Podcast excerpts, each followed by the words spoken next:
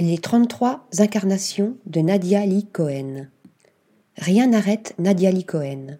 Sa silhouette longiligne et son regard de braise ont contribué à sa notoriété derrière l'objectif, car c'est en se mettant en scène, à l'instar de Cindy Sherman, et en postant ses autoportraits sur Instagram, que Nadia Lee Cohen est devenue virale. Son esthétique surréaliste et Space Edge ainsi que son don de caméléon grâce à l'utilisation de prothèses et de perruques l'ont menée, à seulement 30 ans, à une carrière déjà bien garnie.